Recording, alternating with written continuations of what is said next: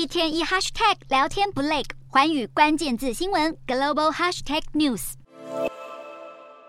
霸气的宣示主权，韩剧男主角的霸道性格让全世界不少女性观众眼睛冒爱心。但这些让粉丝心动的言行举止，其实也反映出了南韩社会的潜在危机。众所皆知的是，南韩是一个相当大男人主义的父权社会，而现任总统尹锡悦更多次传出厌女争议。尹锡悦上任后，先是学校伦理道德课程删除了性别平等一词。接着传出可能裁撤性别平等部，而最新的一项消息是，首尔市府官员近日表示，原本公共场所专为女性保留的停车格，将从三月底开始改成家庭停车格，来只有孕妇或是带着儿童的外出者才能使用。女性停车格的设计原本是因应首尔市各地的地下停车场所发生的暴力事件，当中竟然有高达三分之二以上是性犯罪，因此首尔市政府在二零零九年做出了应对措施，也就是设立女性专用停车格。当年首尔市府规定，凡是有三十个车位以上的停车场，都必须将其中百分之十保留给女性使用。而这些停车格通常都会设立于建筑物的出入口旁，减少女性驾驶暴露在黑暗停车场里的时间。然而，这项保护女性的措施即将在施行了十四年后遭到撤出，让不少人批评这根本是过去几年南韩政坛反女权主义文化的体现。事实上，作为一个先进国家，南韩的男女薪资差距没有随着社会的进步而缩小，社会中的性别对立没有减缓的迹象，性别运动也更加风起云涌。南韩女性要争取性别平权，还有一段漫长的路要走。